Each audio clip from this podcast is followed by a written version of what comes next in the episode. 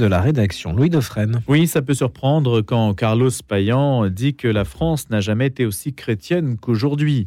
Les références à la fille aînée de l'Église, au vœu de Louis XIII à Cotignac, semblent au mieux éclipsées par le vote attendu du Congrès réuni à Versailles pour sceller l'IVG dans la loi fondamentale, laquelle n'est finalement, c'est vrai, que la loi des hommes, ce qui en relativise beaucoup la portée, mais tout de même. Carlos Payan est dérangeur de Dieu, c'est ainsi qu'on l'appelle. Il est aussi euh, plus missionnaire que fonctionnaire, puisqu'il a été fonctionnaire jusqu'à il y a quelques années. Mais aujourd'hui, il est protestant évangélique, enfin aujourd'hui. Il est, on peut dire, à plein temps sur une mission d'évangélisation, ministre du culte itinérant sans paroisse. Pendant 15 ans, il a été à Mâcon. Euh, pas très loin de, euh, dans le Beaujolais, pas très loin de Lyon. Et puis maintenant, il bouge partout pour annoncer la bonne nouvelle, semble-t-il, et puis surtout pour guérir. C'est ça l'objet. Bonjour Carlos Payan. Oui, bonjour. Vous êtes pas mal médiatisé. Comment on peut essayer de, cerner un peu votre, euh, votre image, votre position, si on peut dire, dans, dans le paysage? Alors, je peux dire que ça, c'est l'œuvre de l'Esprit Saint en nous. Euh, il enlève toute indifférence, c'est-à-dire qu'il nous rend sensibles à la souffrance des autres. Donc, on est médiatisé tout simplement parce qu'il y a beaucoup de gens qui souffrent autour de nous. On essaye de les cacher. Et nous, on essaye de leur donner ben, une dignité et un temps dans la prière. On, s'occupe d'eux, on prend soin d'eux. Souvent, je dis aux gens, mais on est là pas pour prier pour vous, mais avec vous, pour prendre soin de vous. Et rien que de dire ça, souvent déjà, c'est la première étape. Ils sont enfin quelqu'un me prend au sérieux. Je hmm. souffre, je suis pas bien, euh, je suis chrétien, j'ai la foi, mais il y a des choses qui sont difficiles à traverser. Mais ce que je voulais dire, c'est que où, où, que vous vous déplaciez, là vous êtes bientôt à, je ne sais pas, je crois Chambéry, bah, bientôt, il y a des centaines de personnes chaque fois qui viennent. Des centaines partout. Je fais à peu près 40 villes par, euh, par an, à peu près, ça c'est mon rythme. Et je vois à peu près 10, 15 000 personnes, des fois plus, euh, des gens qui viennent par centaines, ils viennent parce qu'ils viennent, ils savent qu'ils vont être accueillis, ils savent qu'on va prier pour eux, ils savent qu'on les prend au sérieux, ils savent qu'on les croit. Parce que très souvent, il y a des gens, il faudrait se taire. Euh, euh, euh, souffre et tais-toi. C'est fini ça. Et puis souvent, les gens, ça suffit. C'est bon, on a trop supporté. On a trop supporté. On peut. L'église est un lieu où on peut s'asseoir, crier, pleurer, hurler, être bah, presque normal, quoi. Donc, ils viennent chercher une guérison. En tous les cas, ils viennent chercher. la première guérison qu'ils viennent chercher, en tous les cas, pour moi, c'est la paix. C'est cette parole forte de Jésus, je, vous laisse et je vous donne la paix. C'est cette paix qu'ils n'ont plus ni dans leur corps, qu'ils n'ont plus avec euh, euh, leurs enfants, avec autour, qu'ils n'ont plus peut-être même au travail, qu'ils n'ont plus avec leurs voisins. Il y a quelque chose où, euh, à cause des héritages, qu'il il n'y a plus la paix. Donc ils veulent retrouver. À cause des héritages, c'est-à-dire des, des, brouilles liées à l'héritage. Hein. Eh oui, exactement, parce que les gens se fâchent pour 10 000 euros mais pour moins que ça même. Mais, et, du coup, ils arrivent à somatiser, parce qu'il y a un tel choc, euh, il y a un tel choc, ils arrivent à somatiser dans leur corps cette maladie qui fait que ben, euh, la paix a disparu, ils sont perturbés. Vous observez, Carlos Payan, que depuis euh, quelques années, il y a un besoin de libération, car pour s'amuser, les gens veulent une expérience qui les dépasse dans le monde occulte bien souvent, ils vont chercher en fait des expériences euh, en réalité, ce que vous dites, démoniaque, c'est vrai? Oui, parce que en fait, ça part d'un bon sentiment, euh, ça part d'un sentiment de curiosité. Allez, on va essayer chiche, pas chiche. On fait quelque chose à la fin, à la fin d'une récréation, à la fin de, euh, on s'est rencontrés, on, essaye, on essaye. On veut vivre quelque chose et ce quelque chose, à un moment donné, nous dépasse. Et lorsqu'on prie pour les gens, on se dit mais comment, comment c'est arrivé là? Et très souvent, c'est arrivé par, par le jeu, c'est arrivé parce qu'on n'a pas fait attention, parce qu'on n'a pas voulu prendre au sérieux, on n'a pas voulu évoluer, évaluer la, dangerosité, et donc on se retrouve embarqué dans des choses pas possibles où il n'y a que la prière qui peut libérer euh, de, ces, emprises, ces, emprises diaboliques, ces emprises, j'allais dire, terribles qui mettent les gens dans une crainte.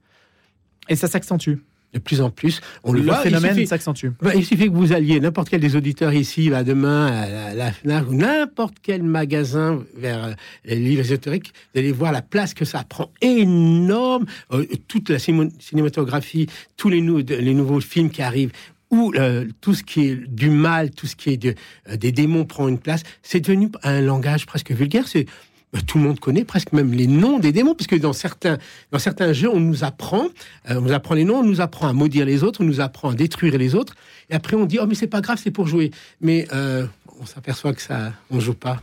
Le jeu, observez-vous, est une porte d'entrée en quelque sorte Oui, parce que c'est celle où on fait le moins attention.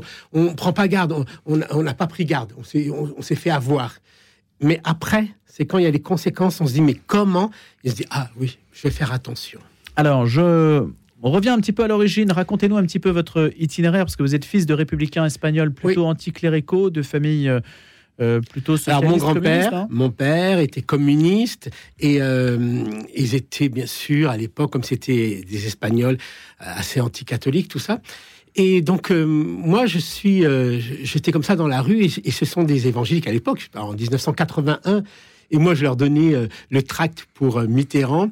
Et Georges Marchais, je me souviens, et ils m'ont donné un Nouveau Testament. Ce Nouveau Testament, j'ai pas pu le jeter. Donc, je l'ai mis dans ma poche de derrière. Et en, allant m'asseoir à, la fin de journée à la maison, c'est comme ça. Dieu m'a touché la fesse droite par sa parole. Et j'ai commencé à lire sans rien comprendre mais j'avais pas besoin de comprendre, j'étais attiré, je ne comprenais pas ce miracle que je vivais. Dieu m'attirait, me parlait, mais je ne comprenais rien. Et souvent, je dis aux gens, vous n'avez pas besoin de comprendre Dieu, vous avez besoin de l'écouter parce que nos sens, nos corps est fait pour savoir qu'il y a quelque chose. Et je me suis dit, qu'est-ce que c'est ce truc? Qu'est-ce que c'est ça? Et après, vous avez mené une carrière de fonctionnaire oui, moi j'étais fonctionnaire à la mairie de Mâcon pendant voilà une vingtaine d'années. Puis après j'ai demandé ma mutation, je suis arrivé à Paris.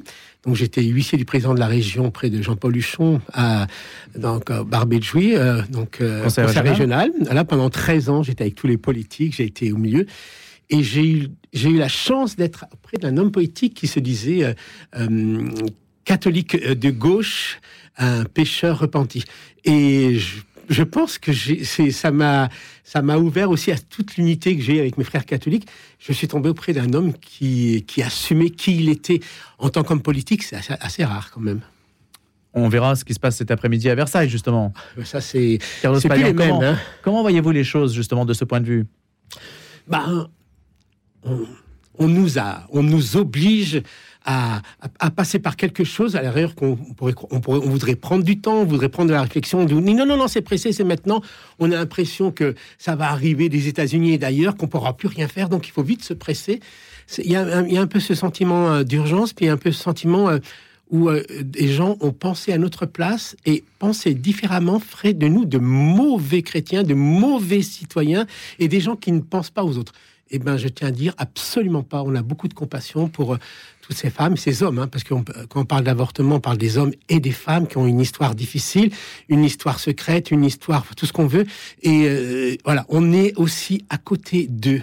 Voilà, euh, je veux pas qu'on nous dise oui, mais vous ne vous pensez pas. On ne pense pas comme vous, mais on est quand même à côté d'eux. On n'est pas désintéressé, pas du tout. Ça revient dans justement les les journées, soirées de guérison, les séances de guérison, est-ce que cette question du corps, de, des, souffrances qui ont pu être infligées revient Ça revient, alors j'allais dire, presque des années après. C'est une sorte de secret douloureux qu'on voudrait pouvoir aborder.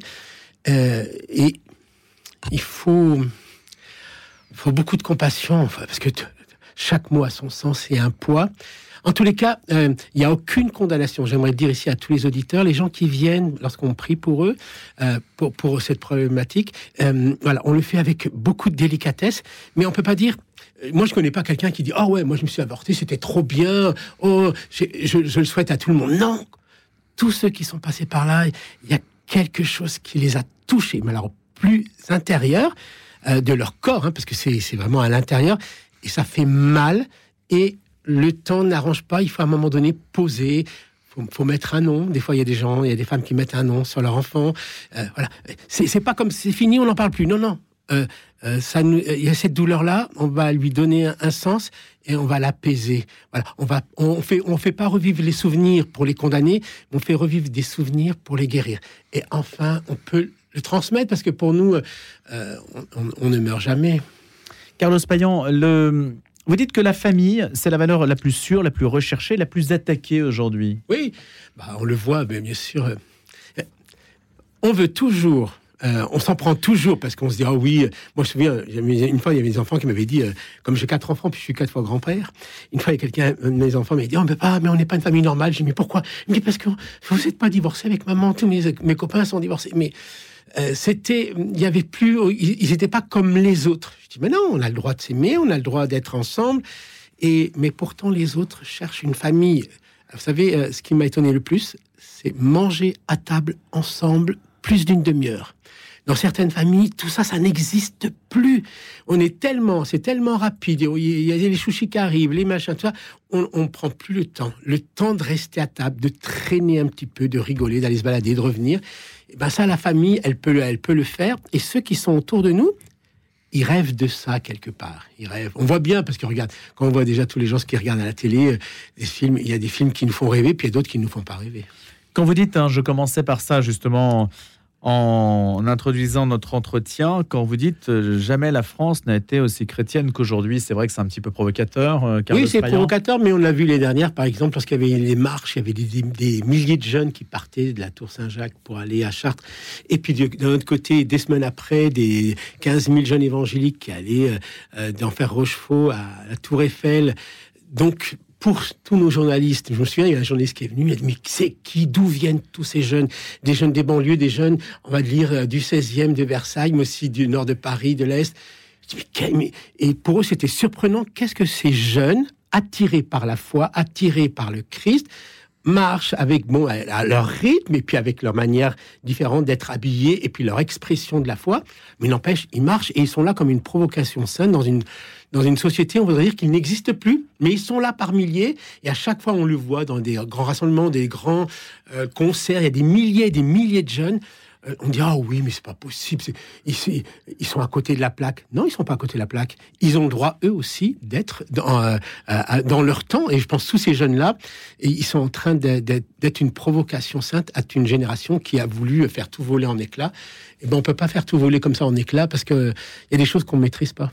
En écho à ce que disait Fabrice Adjadj euh, tout à l'heure, justement, sur le fait que la, question du, du religieux aujourd'hui absorbe finalement beaucoup d'attentes de la société hein, sur les, les, questions dont, on, dont on est en train de parler aujourd'hui, hein, surtout tous les malaises qui s'expriment et, les réponses se déportent aussi beaucoup sur la question, sur le registre religieux. Ça, vous le percevez? Ah, ça, c'est clair. dans le registre civil, on n'apporte plus de réponses, on détruit beaucoup. Et pourtant, les jeunes sont attirés par le religieux, sont attirés pour faire une expérience forte spirituelle. Alors, ça, c'est ce qui dérange un peu les autres personnes. Il faudrait que, voilà, qu'ils soient gentils, qu'ils bougent pas, qu'ils lèvent pas les mains, qu'ils, voilà, qu'ils chantent un, un, petit chant, une petite prière, et point, c'est tout. Non, ils sont plus, on voit, ils sont dans une expression, alors qui, qui, euh, voilà, qui dépasse tout. Ils sont dans le, voilà, ils, lèvent les mains, ils sont dans une expression spirituelle très très forte. Euh, ils sont dans la danse, dans l'expression euh, et une, démonstration de leur foi qui est visible au point où ils ont plus peur. Et des jeunes aujourd'hui, on les voit dans les métros, évangélisés, dans les places, partout. ça, ça dérange, qui sont bien bien tranquillement assis dans le métro ou ailleurs. On dit mais qu'est-ce qu'ils viennent nous faire? C'est fini ça. Non non, il y a une nouvelle génération euh, que, le Saint Esprit est en train d'appeler qui, traverse ah, les catholiques, les protestants, les évangéliques très fortes et ils sont parce que la musique, ça c'est le lien entre eux tous, c'est la musique, c'est la louange, l'expression de la louange forte. Euh, dans, toutes sortes. On le voit hein, quand vous allez à Paris Monial, par exemple, pour le Jesus Festival, vous avez des milliers de jeunes. Hein, moi, j'y suis allé deux fois. Cette année, j'y retourne. Ils attendent 7000 personnes.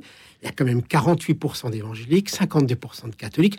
Impensable que ces jeunes, par milliers, se rassemblent autour de cette louange et c'est leur dire je suis chrétien, je n'ai pas honte, je fais là. Euh, voilà, je me propose ici dans cette société et j'évangélise. J'évangélise, ça veut dire euh, ben voilà, je dis. Et puis les gens, ils pensaient que les, ben, les chrétiens c'était en voie de disparition, puis on les voit partout. Carlos Payan, Paris, tout est possible. Qu'est-ce que ça veut dire?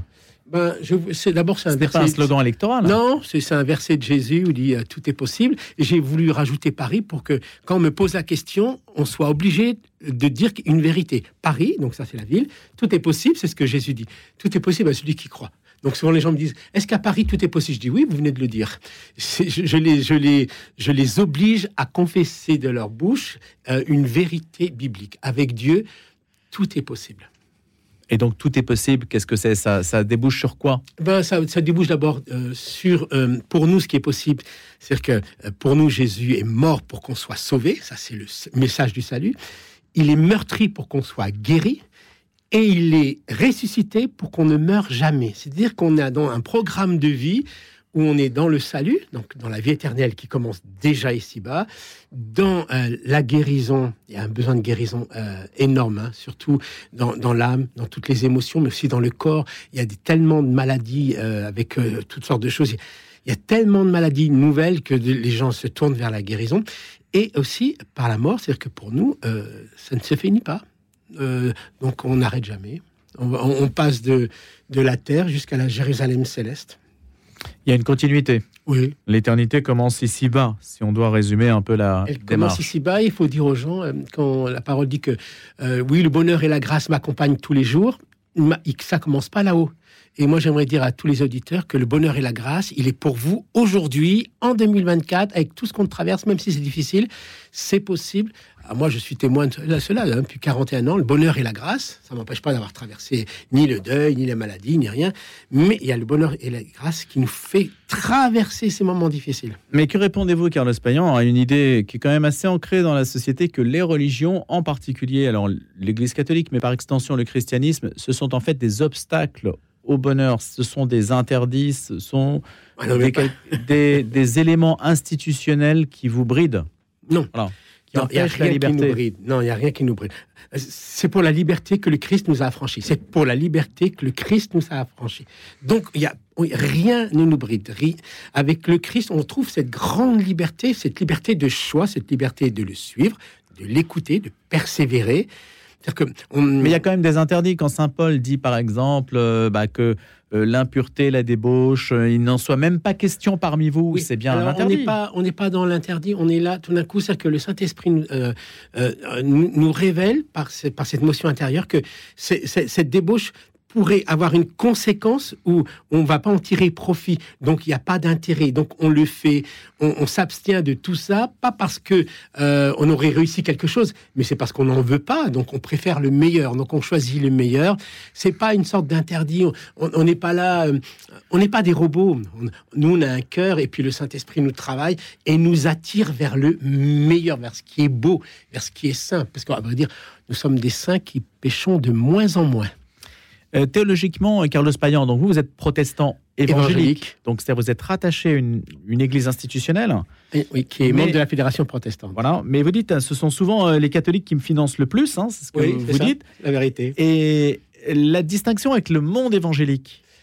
Alors, bah, si, vous voulez, moi je pense que ça tient aussi à mon parcours particulier. Lorsque je suis arrivé à Paris à 20 ans, donc je sortais euh, d'une église évangélique très évangélique sur Mâcon, et lorsque je suis revenu, j'ai recommencé ici avec ma femme, on a décidé d'aimer nos frères évangéliques, nos frères catholiques sans condition, sans SANS bien entendu. Et on, a, on a commencé un parcours qui ne savait pas où allait nous mener. D'ailleurs, à l'époque, heureusement qu'il y avait euh, Monseigneur de Cour, l'évêque de Nanterre, qui, c'est lui qui m'a dit que j'étais euh, dérangeur de Dieu, qu'on pouvait faire un chemin ensemble. Il m'a dit, on va se laver les pieds à Saint-Pierre-de-Neuilly, donc 1200 personnes qui viennent voir l'évêque et le, et le pasteur se laver les pieds. C'était là, il fallait commencer par cette guérison-là, dans la mentalité d'inverser toutes les valeurs. Si on est capable de se laver les pieds, on peut se laver la tête, mais aussi on peut aborder des sujets qui sont euh, plus délicats. Et ce qu'on a, c'est ce que je vois depuis, depuis 21 ans, les gens qui viennent, hein, par milliers partout, et ils savent, nous, on n'est pas, pas une église, on n'est pas une communauté. C'est-à-dire que les gens viennent vivre une expérience forte avec nous, ils retournent dans leur paroisse, ils retournent dans leur communauté, ils ont vécu quelque chose de fort, ils se disent, c'est possible. Ben voilà, on s'aime. Euh, euh, on ne fait pas de mélange. Nous, le dénominateur commun le plus élevé, c'est le Christ. Donc, on ne fait pas de syncrétisme. Euh, notre, notre Dieu, son fils Jésus est notre ami. Donc on devient ami de l'ami. On est des amis de l'époux, on est des amis de l'Église. Donc il y a une nouvelle dimension. On n'est plus dans l'institution, mais dans l'amitié. Et la guérison, ça passe souvent par l'idée euh, de se guérir de la présence intérieure néfaste. Hein. Quand vous dites euh, un démon, c'est comme un espion, hein. c'est quand il est silencieux qu'il détruit. Exactement. Alors si on peut raccourcir encore mieux, un démon, c'est toujours mieux dehors que dedans. Mais euh, souvent, quand les gens sont silencieux, quand ils n'osent pas dire, qui les détruit de l'intérieur, et ben du coup ben on les laisse, puis après on intervient, c'est presque trop tard. Donc on explique, on explique aux gens, voilà, on peut euh, euh, s'approcher d'eux, les aider, et, euh, et ça part aussi vite que c'est arrivé. Pour peu évidemment qu'on croit aux démons, aux forces surnaturelles, il y a tout ça hein, qui entre les deux comptes. Hein. C'est comme si on y, on y croit ou qu'on n'y croit pas. De toute manière, ça n'enlève rien l'existence. Et on le voit bien aujourd'hui dans cette expérience forte spirituelle, dans le monde occulte il y a beaucoup de gens qui ne croient pas en Dieu, mais qui font l'expérience des, démoniaques. Mmh. Donc on est confronté aujourd'hui, nous, à faire des délivrances ou des exorcismes, si on peut employer le mot comme ça, euh, alors qu'avant on était moins confronté. Là, on y est confronté presque à, samedi dernier, déjà à Boulogne, on y était confronté 5, 6, une dizaine de fois, alors que peut-être il y a 4-5 ans, ça aurait été une fois. Donc on voit bien qu'il y a quelque chose qui a augmenté et puis on essaye de croire les gens, parce qu'il n'y a rien de pire que dire aux gens ce que vous dites est faux. Et les gens viennent pour verbaliser et dire en tout cas, euh, voilà ce qui m'arrive. Ils ont confiance et ils disent enfin quelqu'un qui m'écoute, qui me croit, et on n'est pas là à leur donner une petite pilule pour dire chut, tais-toi. Euh, souvent, j'aime dire aux gens que Jésus n'a jamais fait taire les hommes, il a fait taire que les démons. Donc aujourd'hui, c'est ce les seuls qu'on doit faire taire, ce sont ceux-là. Carlos euh, Payan, dont le dernier opus s'appelle Nos cris, nos larmes pour aimer Dieu de tout notre cœur. C'est aux éditions première partie. Je rappelle que vous êtes pasteur et, fondateur donc de l'association Paris Tout est possible. La France n'a jamais été aussi chrétienne qu'aujourd'hui. C'est vrai que ça peut surprendre dans le contexte qu'on a, mais si on inverse un petit peu les choses et si on, se place au contact de toutes les personnes que vous côtoyez, vous dites qu'il y a des raisons d'espérer. Ça sera votre dernier mot, Carlos Payan. De toute façon, on n'a pas le choix que d'espérer. De toute manière, les chiffres que nous voyons, euh, euh, les portes de l'enfer ne prévalent pas contre l'Église. Donc j'aimerais dire à tout le monde, quoi qu'il arrive, les portes de l'enfer ne peuvent pas prévaloir contre l'Église et que l'Église a un avenir d'espérance et radieux. Et j'aimerais faire peut-être euh, euh, guérir euh, cette pensée que beaucoup de gens ils n'osent plus croire à une Église radieuse qui annonce l'Évangile, qui est puissante, qui est glorieuse, pas pour dominer les autres, mais pour libérer les personnes et le peuple de Dieu. Ben, je pense que ça n'a jamais été aussi vrai qu'aujourd'hui. Finalement, la question, c'est de ne pas se laisser aller à un esprit dépressif. Ah ben non. C'est ça le sujet. Hein le meilleur vous êtes toujours enthousiaste en tout cas. Écoutez, c'est un bon remède. Voilà. Merci beaucoup de, de, nous avoir finalement parlé de ce que vous faites. Alors, on aura l'occasion peut-être de revenir aussi en détail à d'autres occasions, puisque vous bougez beaucoup, sur comment ça se passe exactement avec les personnes, les milliers de personnes que vous rencontrez, Carlos Payan. Je vous remercie beaucoup et je vous souhaite une bonne journée. Merci.